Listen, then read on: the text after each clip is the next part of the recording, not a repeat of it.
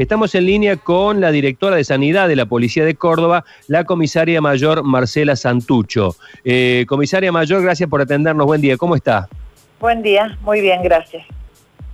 Bueno, eh, ¿cuáles son este, las principales causas de, apartamiento de la actividad de, miembros de la fuerza que pertenecen a los grupos de riesgo?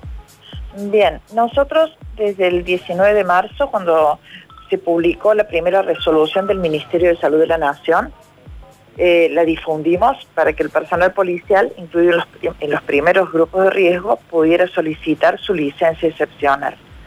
A partir de allí, casi 400 efectivos con distintas patologías, eh, por ejemplo, enfermedades cardíacas, enfermedades respiratorias crónicas, personas con insuficiencia renal, solicitaron la licencia excepcional. El 23 de septiembre el Ministerio de Salud de la Nación amplía este grupo de riesgo y suma otras patologías. Fundamentalmente a nosotros nos impactó en la diabetes tipo 2 y en la obesidad que posteriormente en otra resolución el Ministerio de Salud eh, define la obesidad solamente clase 2 y 3 como de riesgo.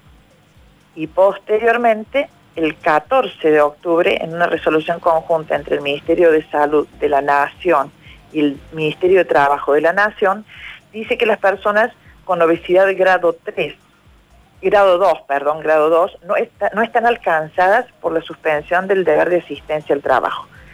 ¿Qué significa esto?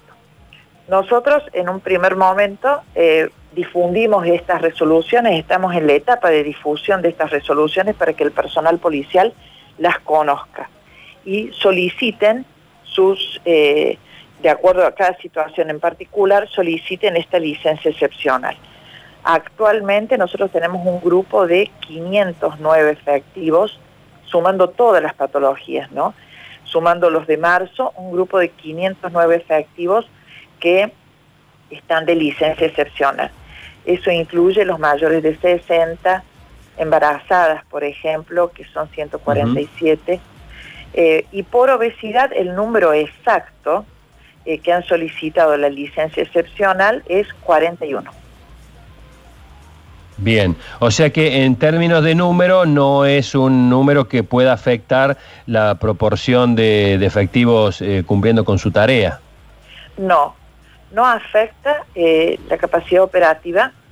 Eh, nosotros lo que hemos hecho para los que van a continuar trabajando, para los que salen de licencia, indudable, y para los que van a continuar trabajando también, es poner a disposición el plan de salud del Policlínico Policial o de cualquier otro lugar donde ellos elijan para hacer el diagnóstico interdisciplinario y con los estudios médicos complementarios para determinar si no tienen alguna otra patología asociada a la obesidad y para que hagan el tratamiento ¿sí? adecuado para poder este, revertirla. Comisario. Eh, está bien, está bien que haya, eh, digamos, no, eh, está, bien, no es la pregunta, pero no es contradictorio que haya policías obesos, digamos, por la actividad que realizan, no deben tener una dieta, un entrenamiento. Es una pregunta de, absolutamente ignorante que hago, ¿eh? Perdón si es por ahí un poco, un poco dura. No, está bien, está bien. nosotros, desde el año pasado hacia atrás, tenemos un plan anual de actividad física, de educación física para todas las jerarquías, ¿sí? Absolutamente el 100% lo hacemos. Este año, por eh, la pandemia, se vio suspendido y hubo que readecuarlo porque, bueno, no se podían hacer esas actividades. Eh, eso era complementario para lo que es el entrenamiento policial.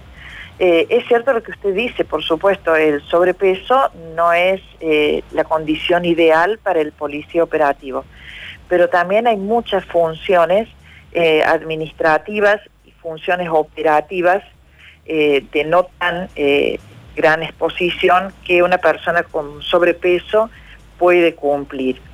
Y lo que a nosotros nos interesa fundamentalmente es que esas personas con sobrepeso y sobre todo con la obesidad eh, grado 2 y 3 puedan hacer los tratamientos correspondientes.